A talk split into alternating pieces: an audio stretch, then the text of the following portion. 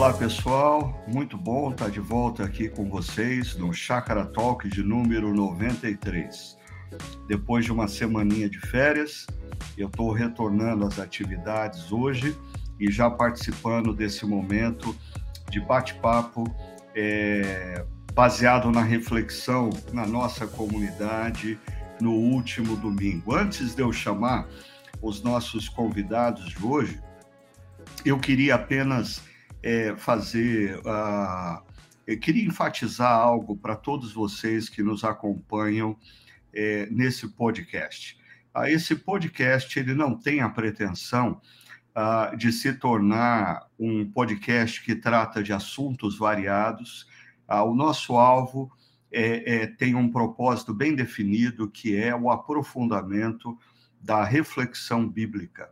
Então, ah, nós temos três momentos da nossa comunidade que contribuem decisivamente para você compreender melhor a vontade de Deus para sua vida. O primeiro momento são as nossas mensagens aos domingos. Então, nós incentivamos você a participar, ou presencialmente, ou remotamente, mas participar sempre do momento de reflexão da palavra que acontece sempre aos domingos. O segundo momento é esse aqui, uh, o do nosso podcast, o Chakra Talk, quando nós uh, pegamos as principais ideias da reflexão do último domingo e discutimos, uh, vamos esclarecer dúvidas, vamos aplicar nas mais variadas áreas da vida. Dessa maneira, se você escuta a reflexão do domingo e depois escuta o podcast, você aprofunda a sua compreensão do texto bíblico, da vontade de Deus para a sua vida nas mais variadas dimensões. Mas aí nós temos ainda um terceiro momento, e eu não sei se você tem participado desse terceiro momento, mas eu queria encorajá-lo grandemente, que são os nossos grupos pequenos, que é o momento em que você se encontra com outros amigos e amigas de caminhada uh, para discutir tudo que você ouviu, quer na mensagem, na reflexão de domingo, quer no podcast, e quem sabe na interação com outros amigos e amigas você faça ainda outras descobertas e tenha outras aplicações dos princípios e valores que foram apresentados no domingo e discutidos no podcast. Então, eu queria encorajar você que faz parte da nossa comunidade, a, a, pensar na importância desses três momentos: a reflexão no domingo, o podcast durante a semana, logo no início da semana, e o grupo pequeno, aonde você se encontra para discutir tudo quanto você ouviu uh, na reflexão e no podcast. Ok? Então, se você ainda não participa de um grupo pequeno da nossa comunidade, procure se informar. Você pode mandar uh, um e-mail para gp@chakra.org, uh, perguntando como fazer. gp@chakra.org. Inclusive, se você está fora de Campinas, nós temos grupos pequenos que se encontram remotamente. Nós temos grupos pequenos funcionando na América do Norte, na Europa, seja qual parte do Brasil, do mundo que você uh, se encontre, você pode participar de um grupo pequeno da Chácara Primavera e aprofundar sua caminhada cristã, tanto na reflexão como na comunhão com outros amigos e amigas de jornada cristã, ok? Reflexão aos domingos, podcast no início da semana e grupos pequenos ao longo da semana.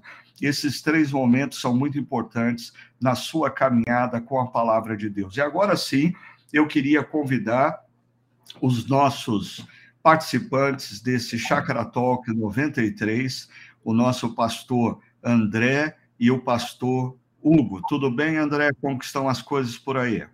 Tudo bem, Ricardo. Satisfação em vê-lo novamente. Bem-vindo de volta. Também abraço para o Hugo, aniversariante do dia.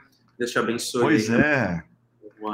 Não sei se vale a pena a gente tentar cantar parabéns online aqui para o Hugo, mas que Deus continue abençoando grandemente sua vida, viu, Hugo? Bom ter você aqui nesse dia tão especial. Amém. Muito obrigado. E é bom também estar servindo a, ao nosso Senhor e também à nossa comunidade no dia do meu aniversário. É bom, muito bom estar aqui. Seja bem-vindo de volta. Pessoal, pessoal do chat aí pode mandar os parabéns para o Hugo pelo chat, ok? Vamos fazer uma festa hoje enquanto a gente conversa sobre a primeira reflexão dessa série Quem é o Senhor? Ah, antes de pedir para o Hugo fazer um, um, uma breve resenha é, do que rolou na nossa última reflexão, é, deixa eu só colocar para vocês ah, algo importante sobre essa série. Eu estava no início do mês de março é, numa reunião ah, que reunia é, pessoas ligadas à plantação de igreja no mundo todo. E ali aquele grupo tava, estava conversando sobre a, a, a, as implicações da pandemia ah, na vida das igrejas, na vida dos cristãos. Então, é interessante, pessoas das mais variadas partes do mundo é, diziam acerca de situações muito parecidas com o que aqui, a que nós vivemos hoje aqui no Brasil. Há pessoas que não retornaram à, à comunidade cristã, pessoas que mudaram de comunidades conforme a sua conveniência ou uh, conforme a sua concordância ideológica ou coisas assim. E aí, uh, um dos líderes de um movimento de plantação de igreja falou alguma coisa que me chamou muita atenção. Ele disse: Olha, eu acho que nós estamos vivendo um momento uh, de definição uh, de, acerca da pergunta: quem de fato é o Senhor das nossas vidas?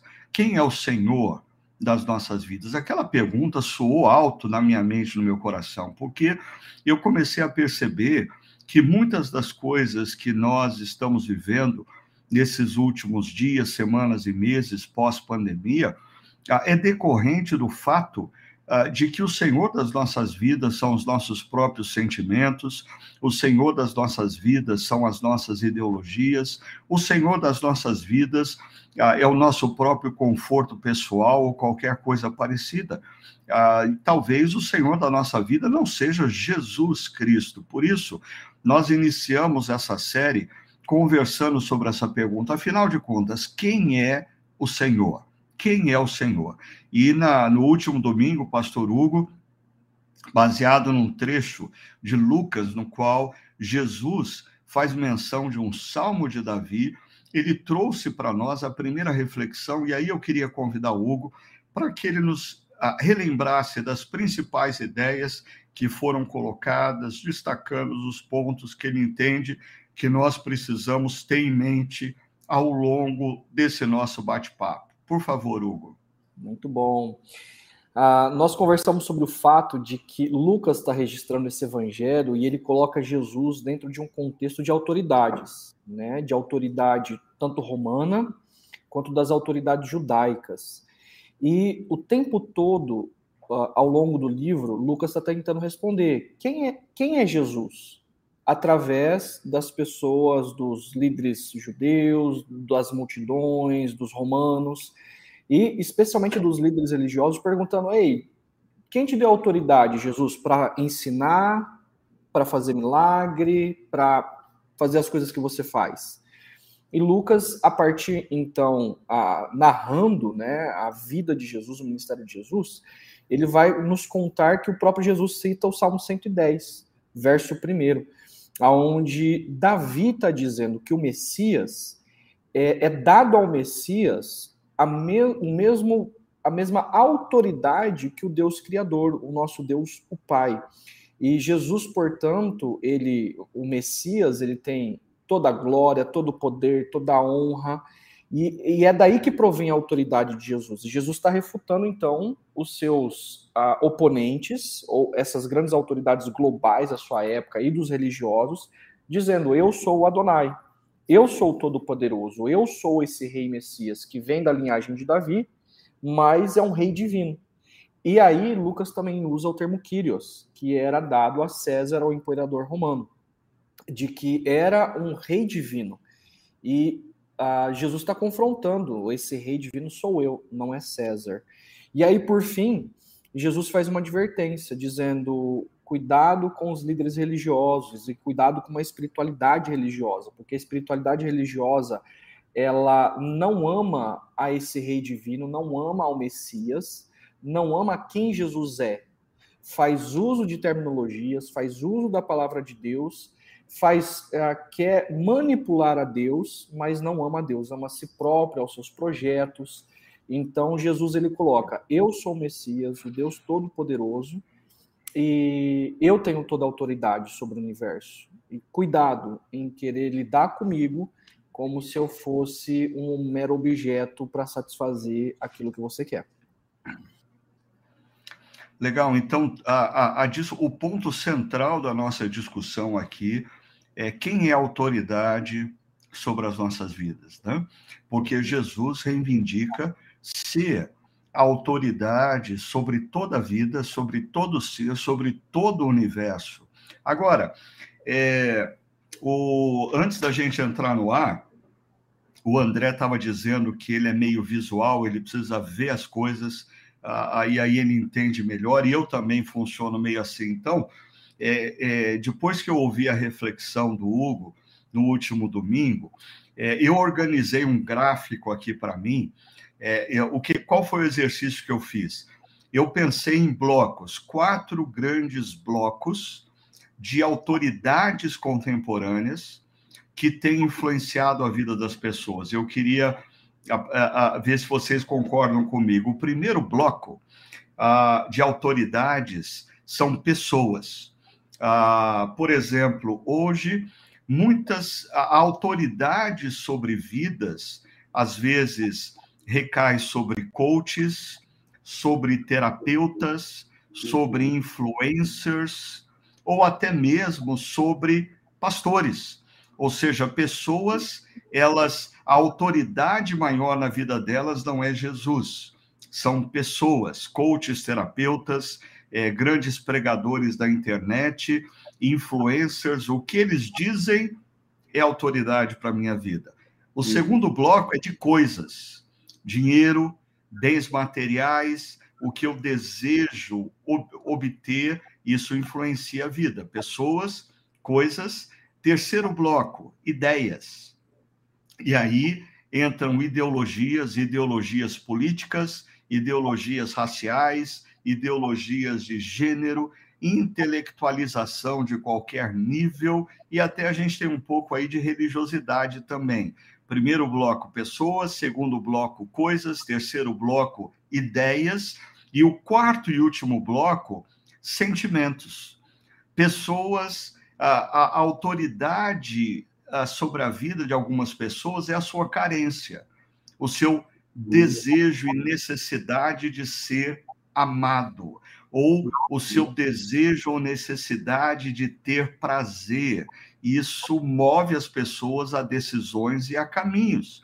Então, eu queria é, sugerir para vocês a seguinte pergunta: quais desses quatro grupos, da opinião de vocês, mais influenciam pessoas nos tempos atuais e que se opõem à autoridade de Cristo. Vou repetir: pessoas, coisas, ideias e sentimentos.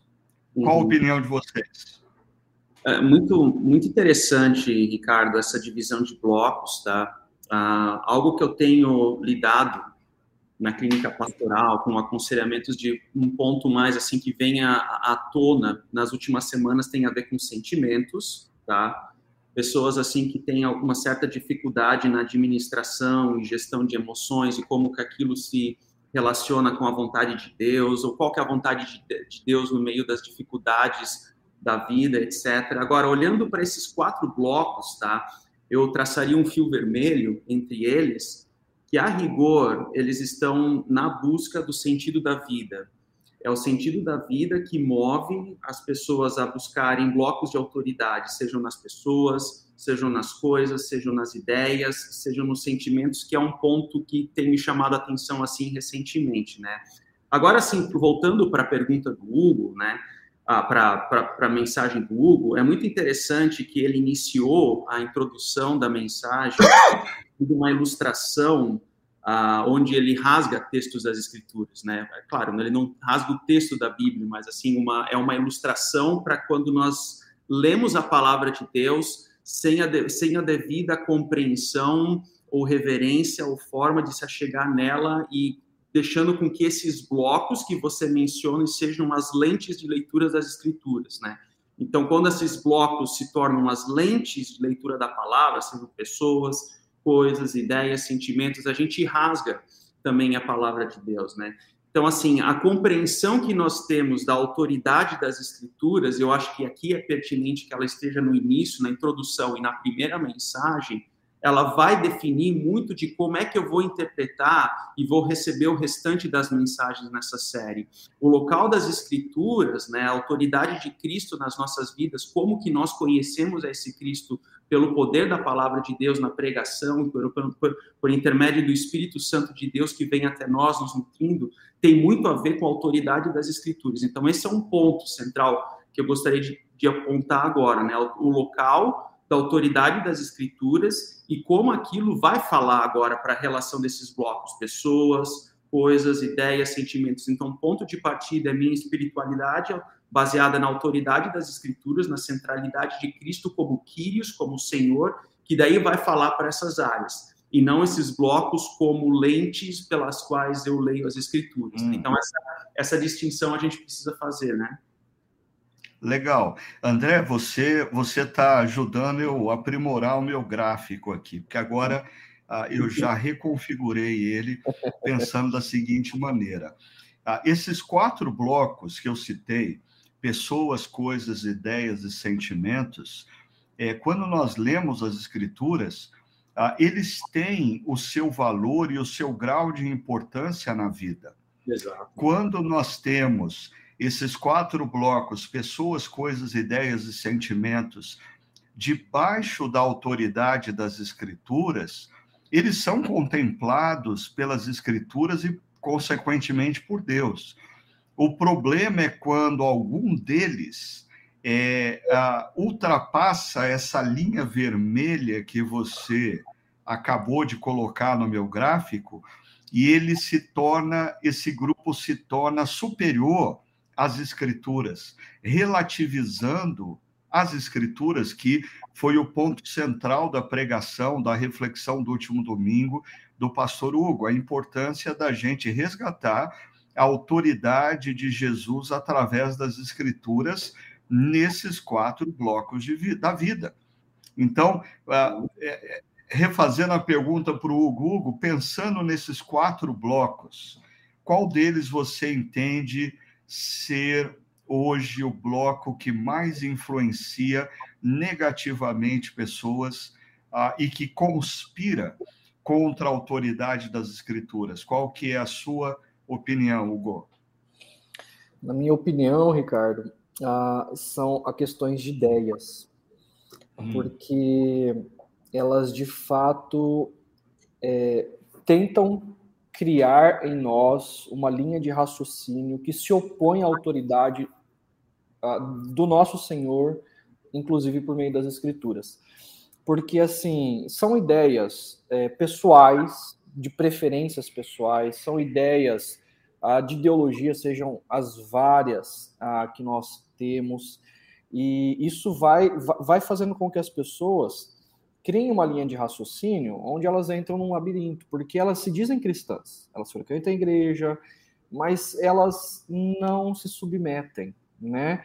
É, hum. Então, elas dizem que Jesus é o Senhor, mas elas, por exemplo, é, é da preferência delas de eu decido quando é melhor eu ir, eu, eu tá em comunidade, eu decido que essa parte da Bíblia ela não funciona para mim, eu acho que eu não tenho que me arrepender, né? Porque na verdade eu tô certo. E, e, as pessoas, então, inclusive quando elas são confrontadas, elas reagem muito forte, ou quando as ideias delas, seja de vertente política, seja de vertente cultural, ah, são confrontadas, logo vem uma palavra assim: não, não, não, não, pera lá, mas isso aí é daquela época, isso aí funcionou para aquele tempo. Então, a pessoa não percebe mas as escrituras não têm autoridade sobre ela e as ideias dela. Quando o próprio apóstolo Paulo vai falar do seguinte, olha, pegue todos os seus pensamentos e levem cativos a Cristo. Né? Isso uhum. significa que deve ser levado a cativo a tudo que Cristo diz sobre todas as coisas. Né? Então, uhum. eu creio que hoje o maior, o maior bloco são as ideias. Interessante, porque é, o que você coloca, Hugo, essa dimensão das ideias ou das ideologias, quando as ideologias elas se tornam uma autoridade maior do que Jesus e, consequentemente, as Escrituras, as ideologias se transformam numa espécie de lente através da qual nós enxergamos toda a vida. Ah, ou seja, é, é a, a, a pessoa que se deixa dominar por uma ideologia qualquer, ela isso não afeta apenas uma área da vida dela, mas afeta toda a vida, porque a ideologia coloca nos olhos das pessoas lentes, óculos, através das, das quais, ah, dos quais é, elas começam a, a, a reestabelecer toda a dimensão da vida. Mas eu queria voltar, o André salientou sentimentos. Ah, interessante, pessoas às vezes colocam os seus sentimentos acima das próprias escrituras e os sentimentos passam a reger a vida das pessoas. A gente tem uma pergunta aqui ah, que talvez esteja relacionada a isso, porque a pessoa nos deu pouca, ah, poucos detalhes da situação dela, então acho que a gente tem que ir com muita reverência e cuidado aqui. Mas a pessoa diz assim: ah, sou divorciado há um ano e já estou num novo relacionamento como proceder para colocar minha vida nas mãos do Senhor? Uh, André, Hugo, é, o que, que vocês, com todo cuidado, porque nós não temos detalhes aqui, uh, o que, que vocês considerariam para essa pessoa que está divorciado há menos de um ano, já está num novo relacionamento e diz que quer ter a sua vida nas mãos do Senhor? Ou seja, debaixo da autoridade de Jesus? É, vamos lá, falando em generalizações, né? Então, assim, alguns critérios, alguns princípios a gente pode tomar como ponto de partida, né, ah, para essa pessoa ou para esse casal, né? Então, assim, assumindo que ela já está no novo relacionamento, existe um cuidado muito grande ah, com as chamadas famílias enxertadas, né? são as famílias que experimentaram algum tipo de divórcio, ou até mesmo viuvez, né? E delas fazem a se juntam, se unem, né, num novo relacionamento e também com isso tem os filhos e tem um histórico, uma bagagem, né? Então existem números que mostram que os divórcios no segundo relacionamento eles são muito altos, né?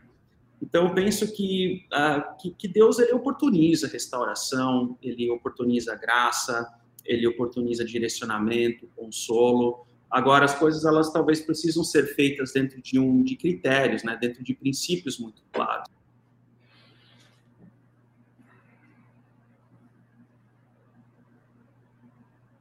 Um contato pastoral, uh, né, um acompanhamento pastoral, assim, sessões de aconselhamento, acompanhamento pastoral no médio e longo prazo, para caminhar junto. Eu gosto dessa perspectiva, tá?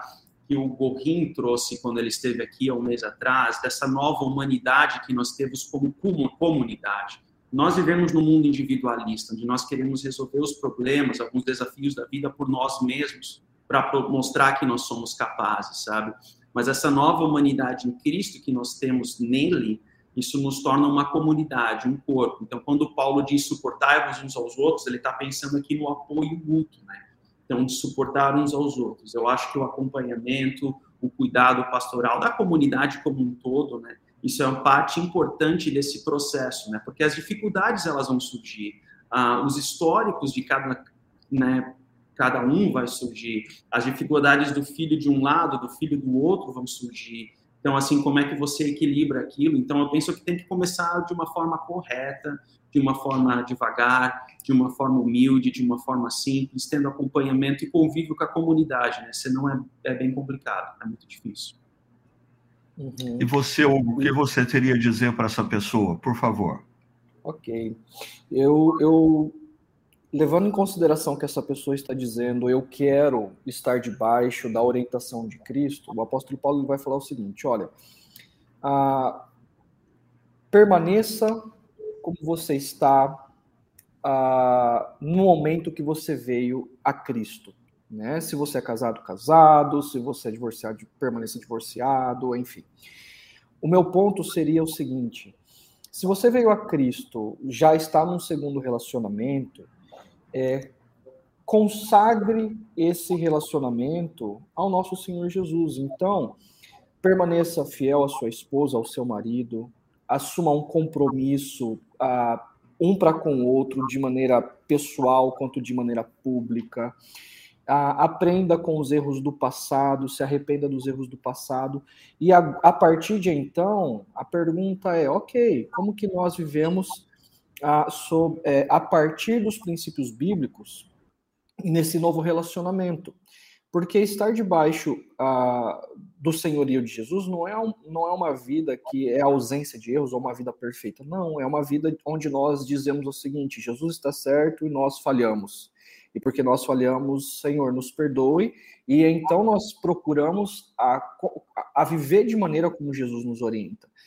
Então, como o próprio André colocou, isso vai se dar sim em comunidade, isso vai se dar sim em buscando um, um aconselhamento ah, com pastor, com líder, ou até mesmo ah, ah, estando mais próximo de casais maduros, que são referência agora para esse casamento, né? Enfim, eu creio na importância, ah, portanto, de olhar para trás, reconhecer os erros, assumir agora então um compromisso sério e de vitalício nesse novo relacionamento e vida comunitária, onde você tem casais que são referência, aconselhamentos, a, com pastores, enfim. Ah, e aí em diante é como você está, permanecer em Cristo. Ah, e que a graça de Jesus transforme ah, esse novo relacionamento para a glória dele. Ok, é, eu queria também é, aproveitar é, essa pergunta que foi colocada é, para pontuar algumas coisas com muito cuidado, como eu disse, por a gente não saber os detalhes. Mas a pessoa diz: sou divorciado há um ano e já estou no novo relacionamento. A primeira pergunta que eu faria para esse amigo ou amiga uh, seria uh, esse novo relacionamento em menos de um ano de divórcio uh, não seria decorrente de uma carência, de uma necessidade afetiva uh, que está é, assumindo a autoridade, o controle da sua vida e não Jesus e as Escrituras? Essa é uma primeira consideração que eu faria. porque de, em menos de um ano de divórcio já se está uh, num novo relacionamento. Isso não seria derivado de uma carência afetiva que está controlando a sua vida ao invés de Jesus estar controlando as suas emoções. E por que, que eu coloco esse ponto? Uh, porque uh, pesquisas mostram que o divórcio ele uh, muitas vezes tem um impacto do, de um luto ah, e o luto tem um ciclo. E nós precisamos viver um ciclo, ah, tanto no luto como no divórcio, para estarmos efetivamente prontos, seguros e preparados, se for o caso, para uma nova relação. Alguns anos atrás, e eu me lembro que, é, acompanhando casais que infelizmente optaram pelo divórcio, eu me lembro que eu pedi para esses casais, dizendo: ok, a primeira opção de Jesus não é que vocês ah, se divorciem, mas Jesus disse que por causa da dureza de coração de vocês, ah, ah, é, Deus estaria concedendo o divórcio, mas não que essa é a vontade primária de Deus para a vida de vocês. Então, acho que esse é um ponto que nós precisamos sempre ter em mente ah, o desejo primário de Deus é a restauração das nossas relações, é a restauração do nosso casamento. E muitas vezes, quando nós nos deparamos com Jesus e ele se torna o Senhor das nossas vidas, ele nos desafia a restauração das nossas relações em vários níveis. Agora, ah, por causa da dureza de coração, existe a possibilidade do divórcio. Mas aí eu pedi para esses casais que eles se mantivessem sem uh, envolvimento numa outra relação por três anos. Eu sei que algumas pessoas agora vão começar a gritar aqui no chat, mas eu pedi para que eles se mantivessem sem envolvimento afetivo, sexual, por três anos. Por quê? Uh, porque existem pesquisas também que revelam que quando pessoas optam pelo divórcio após algum tempo, ah, depois que o relacionamento e as emoções se esfriam, elas passam a considerar ah, e descobrem que a relação da qual elas saíram não era totalmente ruim como elas imaginavam. E elas reconstroem essa relação. Agora, quando pessoas, num período inferior a três anos, já adentram numa outra relação, na maioria das vezes, elas adentram nessa outra relação carregando os mesmos problemas que contribuíram para que a relação anterior não desse certo. Ou seja, elas não têm tempo de se reciclar, de se trabalhar, ah, de verificar o que aconteceu na relação anterior, se realmente aquela foi uma decisão sábia e acabam adentrando numa outra relação ah, por carência trazendo para essa segunda relação os problemas que já estavam presentes na primeira relação. Então, não conhecendo os detalhes da pessoa que faz a pergunta, eu levantaria essa eu levantaria esse questionamento para ela.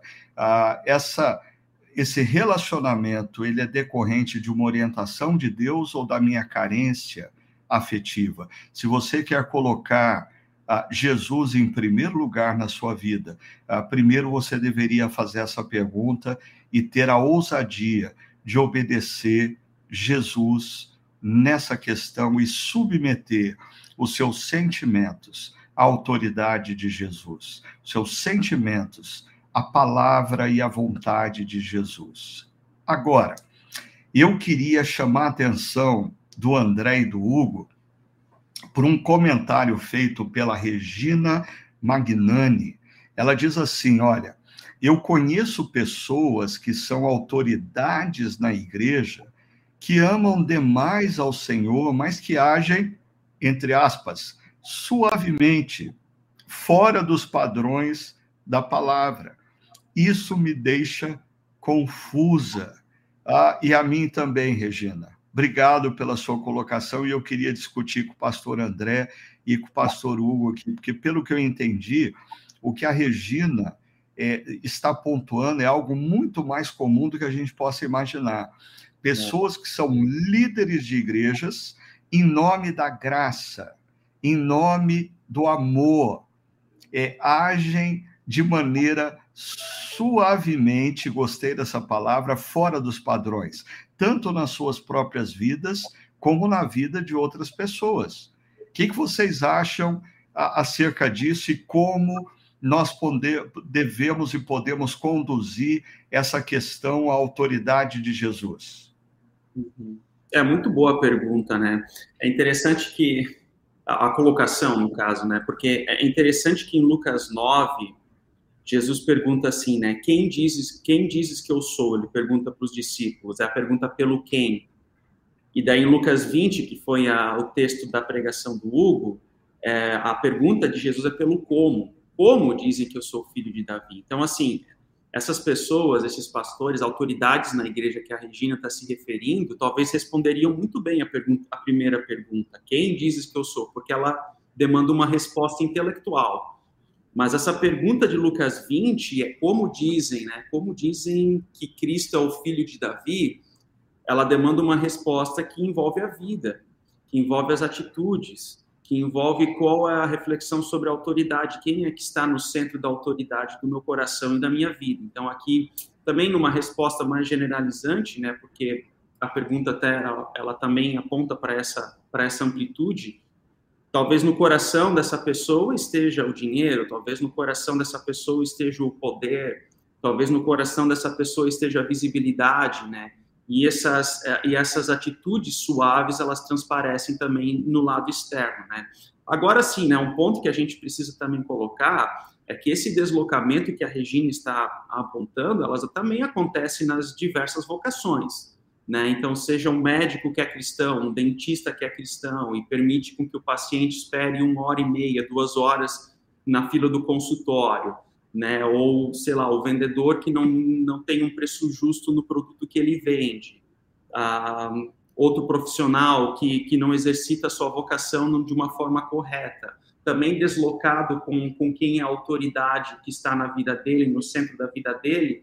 Então, eu também me incomodo com esses deslocamentos suaves em outras áreas também das vocações e não somente na área, área ministerial ou a área da autoridade da, da igreja, como a Regina está apontando. Né? Então, assim, é uma reflexão profunda que a gente precisa realizar, mas que eu também me incomodo e me incomodo muito, assim, né? com, com a questão que existe, principalmente com, com pregadores ou palestrantes, assim, que eles sempre vão agir mais para a área emocional, né? Então, assim, eu acho muito difícil essa questão emocional dos sentimentos. Aí entra também na minha primeira colocação, né, da pergunta do Ricardo sobre os blocos, o bloco de sentimentos, sabe? A, a questão é que muitas vezes a gente não vai se sentir bem para ter a certeza que nós somos amados por Deus.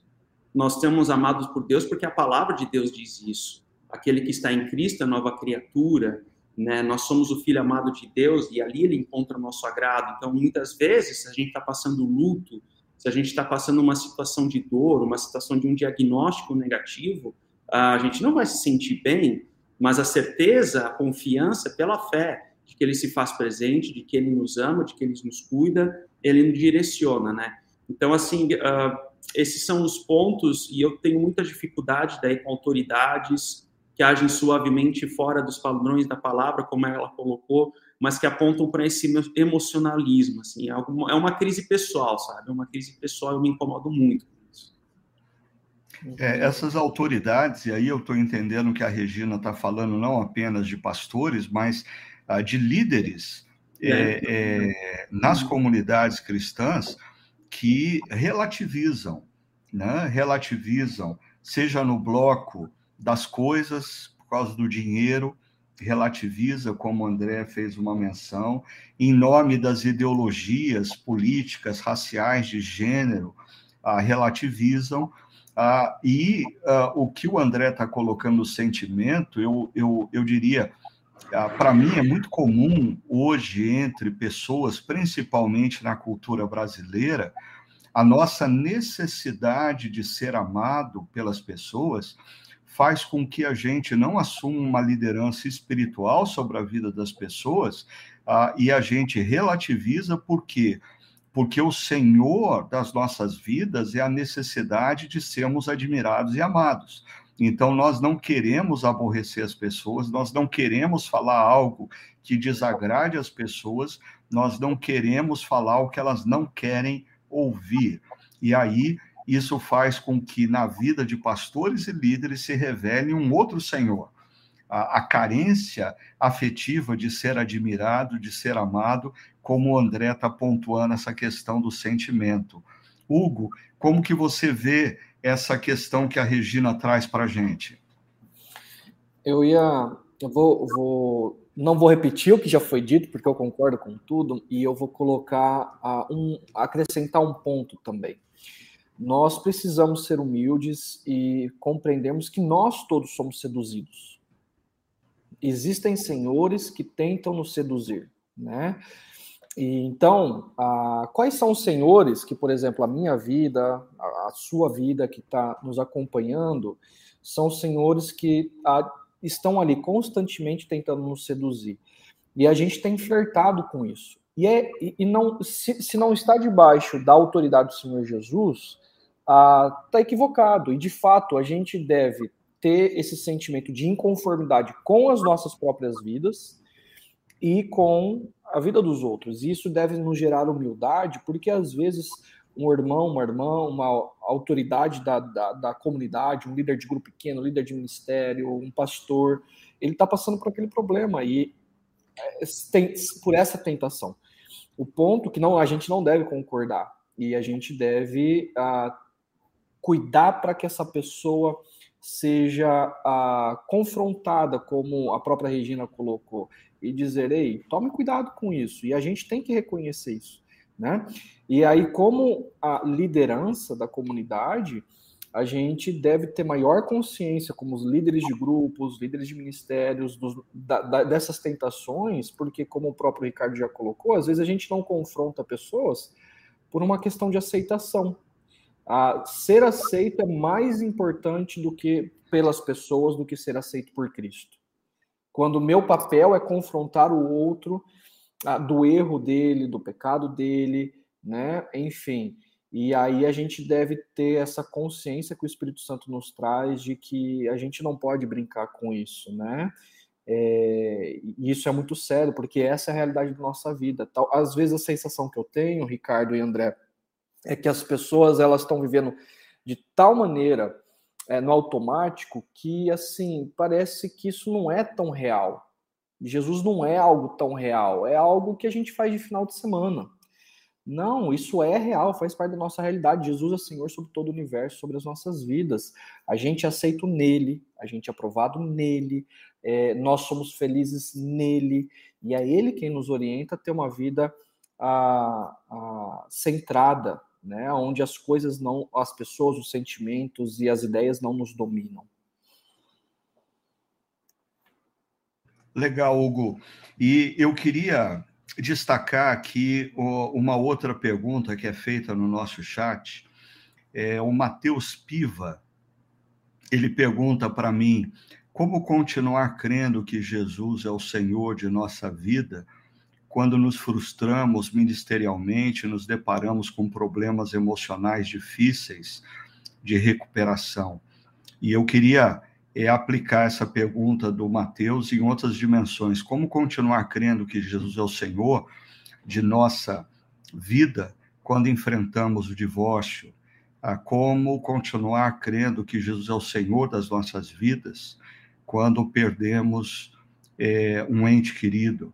Ah, como continuar crendo que Jesus é o Senhor das nossas vidas quando os nossos filhos se rebelam e se vão. Ah, essa é uma crise, Mateus, que não atinge apenas ah, pastores que se frustram ministerialmente diante ah, de momentos de decepção, de traição, de má compreensão da igreja, de que o pastor é um ser humano e que ele é sujeito a, a equívocos, a erros, e ele também precisa do apoio emocional, ele também precisa do acolhimento, ele também precisa do amor que todas as pessoas da igreja precisam. O pastor não está acima das pessoas da igreja. O pastor é uma pessoa igual a qualquer outra na igreja. A única diferença é que o Espírito Santo de Deus deu a ele dons ah, de cuidado de outras pessoas, de ensino da palavra de Deus a outras pessoas. Mas eu queria é, reforçar ah, o que o, o, o André colocou aqui, que o fato de nós não nos sentirmos amados por Deus não muda o fato de que Deus nos ama. Ah, o fato de nós não sentirmos que Deus está cuidando das nossas vidas não muda o fato de que Deus está cuidando das nossas vidas.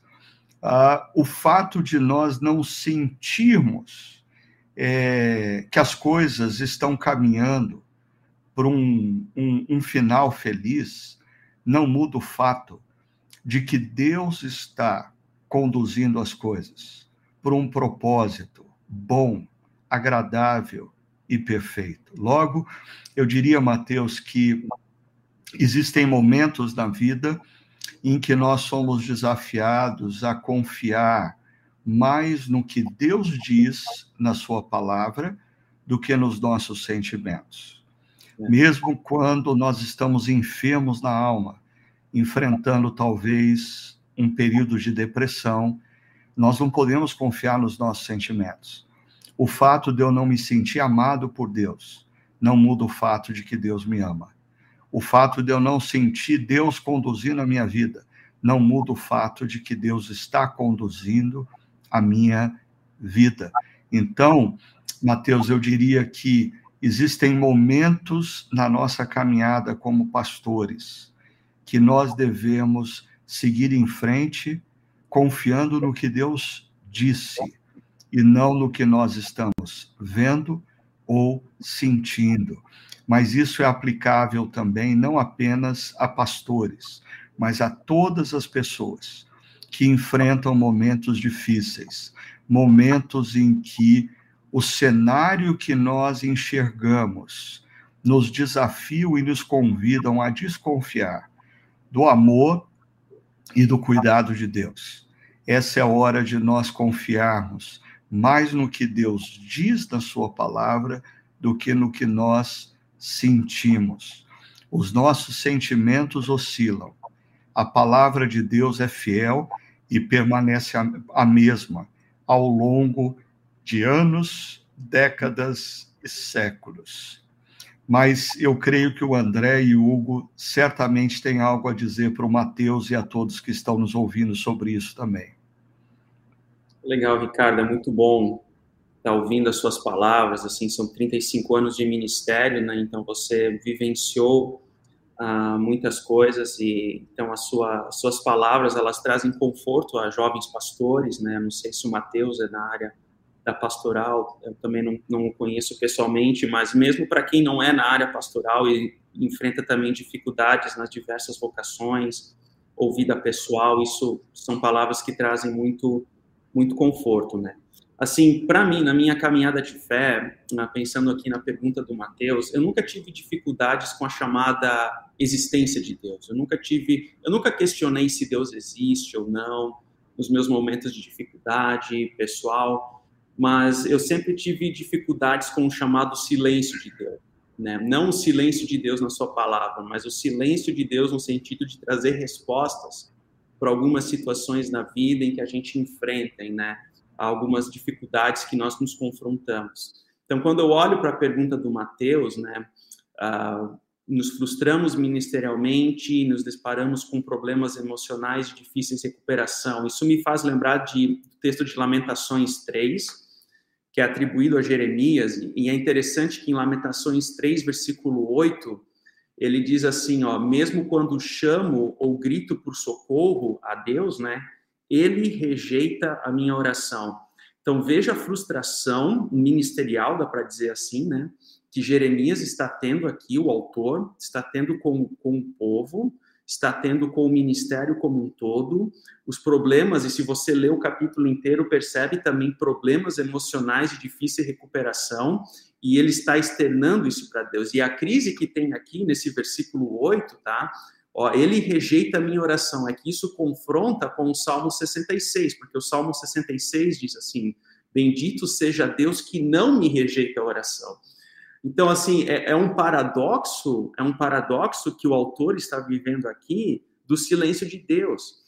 E quando nós estamos no silêncio de Deus, vivendo o silêncio de Deus, um, nós não temos sentimentos bons, eu olho para dentro de mim mesmo, eu não consigo enxergar a solução, mas esse é o momento em que eu me agarro na graça de Deus e na ciência de que a tua graça, ó Deus, me basta. E isso esse, e a tua graça é maior que a vida.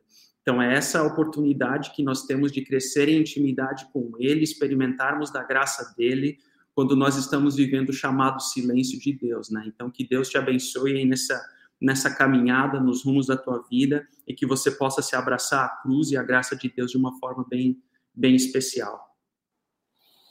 E primeiro, obrigado, Mateus, por compartilhar. Se você está falando acerca da sua vida pessoal, obrigado por uh, compartilhar dessa vulnerabilidade, porque é uma questão, são questões que nós todos temos, passamos em momentos da vida, histórias diferentes, mas talvez com as mesmas dores e com o mesmo silêncio, como o André colocou.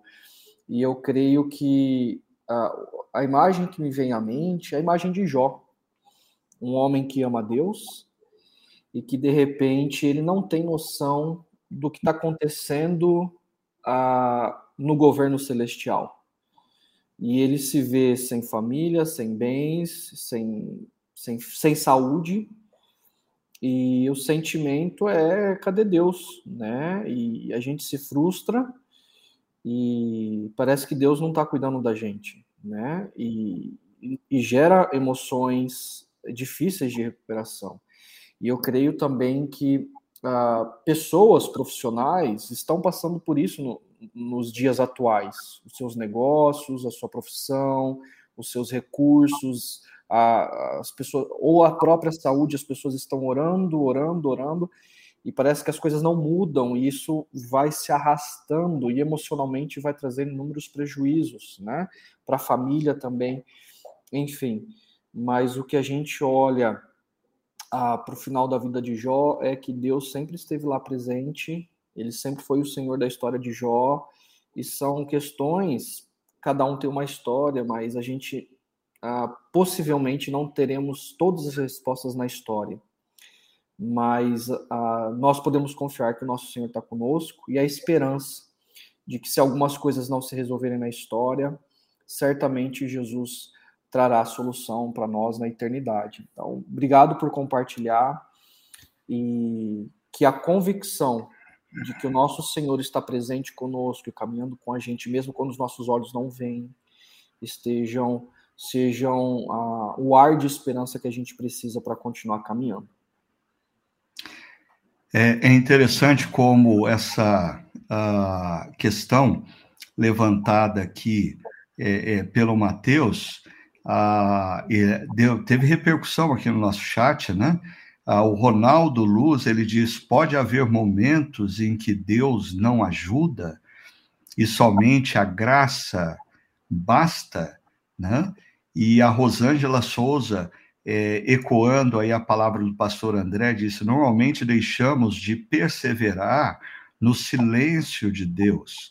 E, e tudo isso, o que o Mateus ah, nos trouxe e as colocações do André ah, e do Hugo, me fez lembrar ah, de um homem que viveu no século XVI, conhecido como São João da Cruz. E ele escreve um poema chamado A Noite Escura da Alma, e posteriormente ele ah, comenta esse poema e se tornou, ah, na espiritualidade cristã, ah, um consenso de que muitas vezes na nossa caminhada com Deus, nós atravessamos noites escuras da alma.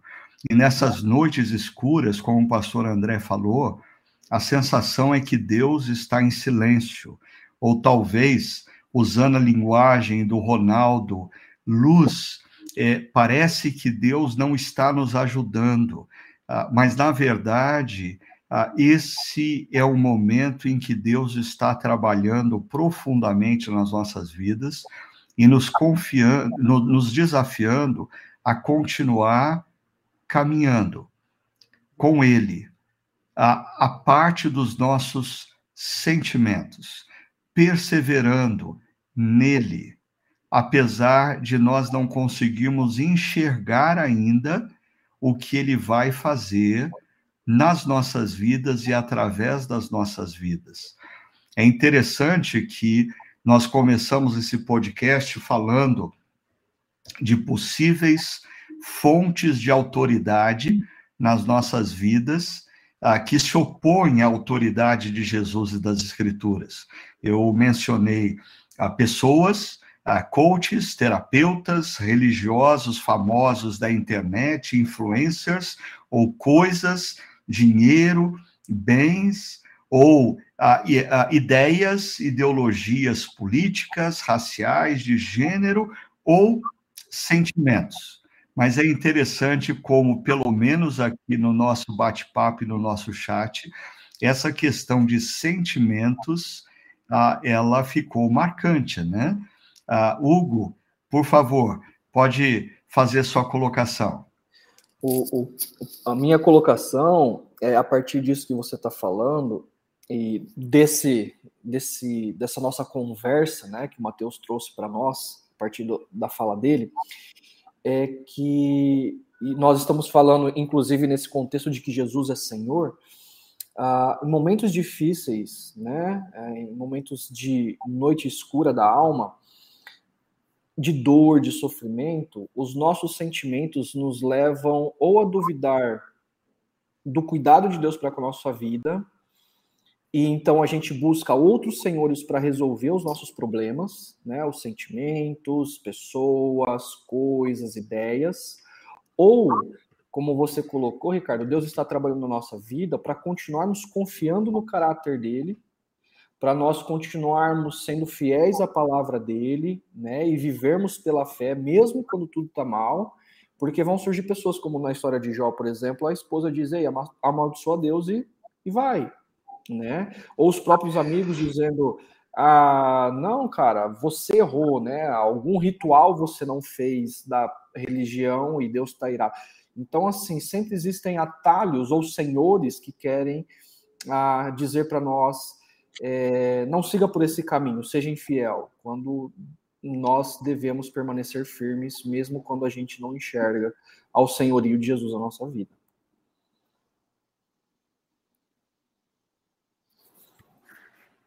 E é isso ok, aí. liguei aqui. É isso mesmo, Hugo.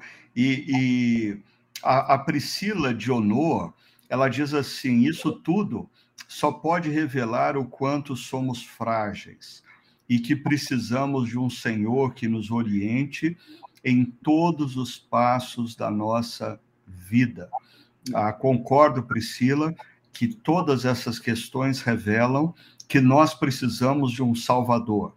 Nós precisamos de um redentor. As nossas emoções confusas, os nossos momentos de angústia, as os nossos tempos de incertezas revelam que nós precisamos de um redentor.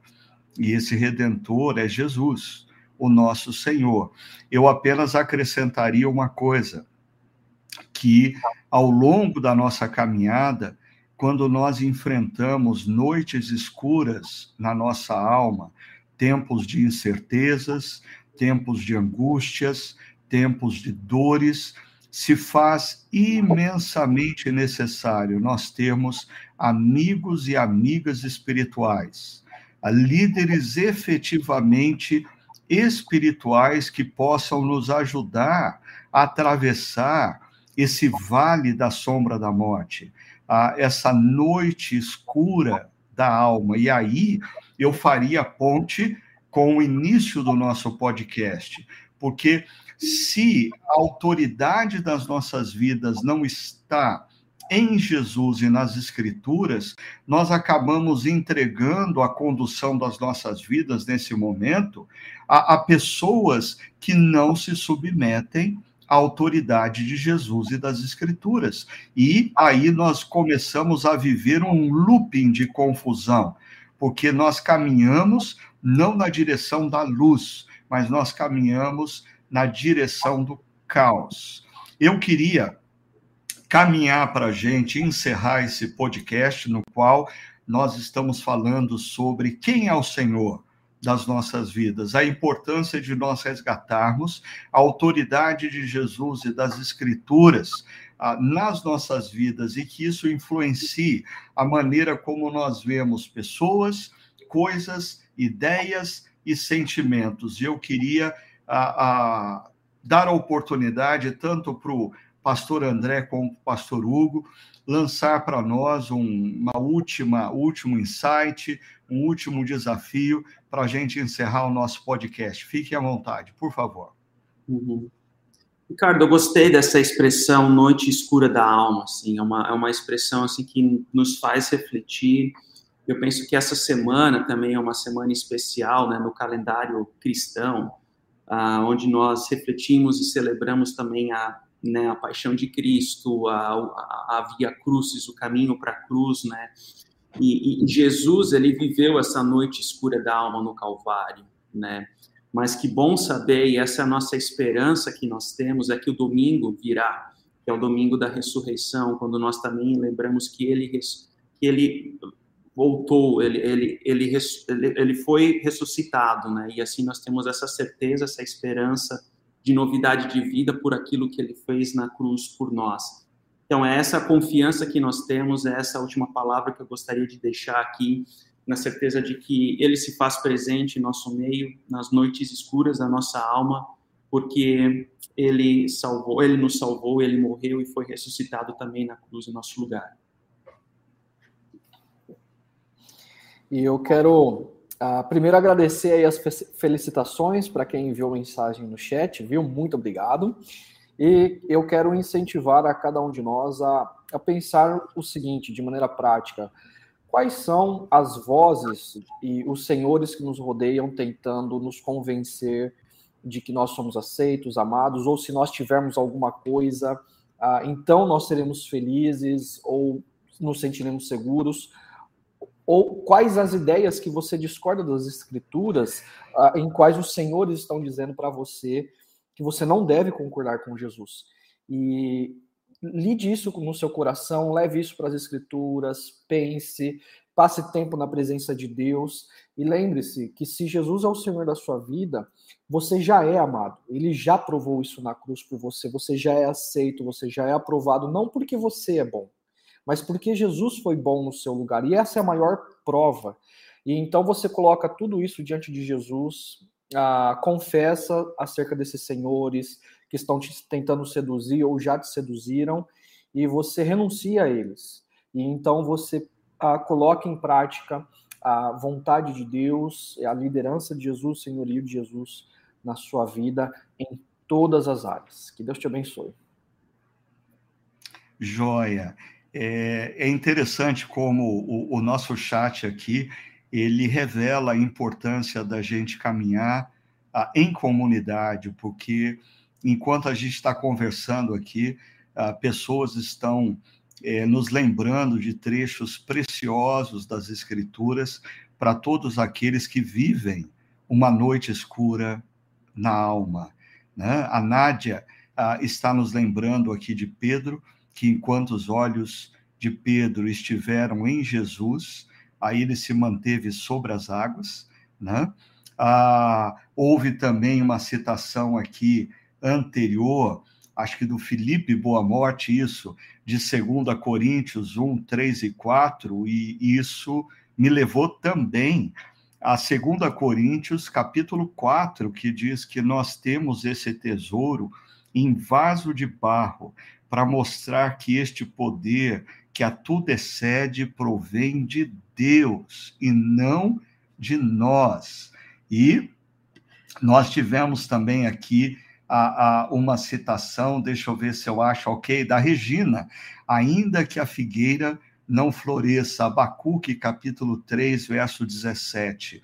Mesmo não florescendo a figueira e não havendo uvas nas videiras, mesmo falhando a safra de azeitonas, não havendo produção de alimento nas lavouras, nem ovelhas no curral, nem bois nos estábulos, ainda assim eu exultarei no Senhor e me alegrarei no Deus da minha salvação. Ou seja, o profeta colocava sua confiança não no que ele poderia, podia enxergar com seus olhos, ah, mas no que Deus é, no caráter de Deus e, consequentemente, na sua palavra. E eu queria encerrar esse nosso uh, bate-papo tão importante dizendo algumas coisas. Na próxima quarta-feira, às 20 horas, e quinta-feira, às 20 horas, você tem que optar em qual dos dois momentos você vai participar. Nós teremos o que nós chamamos do encontro da última ceia. Nós vamos relembrar a última noite de Jesus com seus discípulos e vamos juntos partir o pão e beber do cálice. Se você vai participar remotamente, participe já separando o pão e um cálice para você na sua casa com a sua família. Agora, se você quer participar presencialmente, faça a sua reserva lá no nosso aplicativo Chácara Reservas e participe conosco ou na quarta ou na quinta-feira. Vai ser um momento muito especial. E aí, uh, no domingo pela manhã, nós vamos celebrar a ressurreição de Jesus. A, a, a Páscoa, como o pastor André tão sabiamente nos colocou, é uma lembrança para os nossos corações de que a última palavra na aflição não é a cruz, mas é o domingo pela manhã, o túmulo vazio, a ressurreição. E nós vamos estar celebrando a ressurreição ah, no espaço Paineiras, às nove e às onze horas da manhã, no espaço Barão, às dez horas da manhã. E você pode participar remotamente também às nove e às onze horas no chakra.org. Por fim, domingo, 19 horas, na concha acústica do Taquaral, aqui em Campinas. Aí, infelizmente, nós não vamos transmitir pela internet esse evento, mas nós teremos um musical da Páscoa, um momento de grande celebração, que nos convida justamente a termos fé. Tenha fé diante das adversidades, diante dos momentos difíceis, na noite escura da alma. Tenha fé. Domingo, 19 horas, na concha acústica do Taquaral.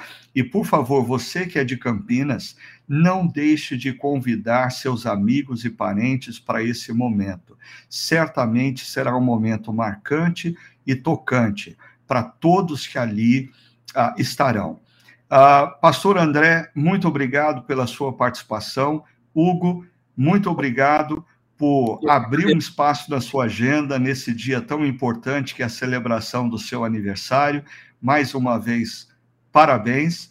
Muito obrigado a todos vocês que participaram conosco aqui no chat e vocês que, em algum momento ah, do dia, ah, estão participando desse podcast.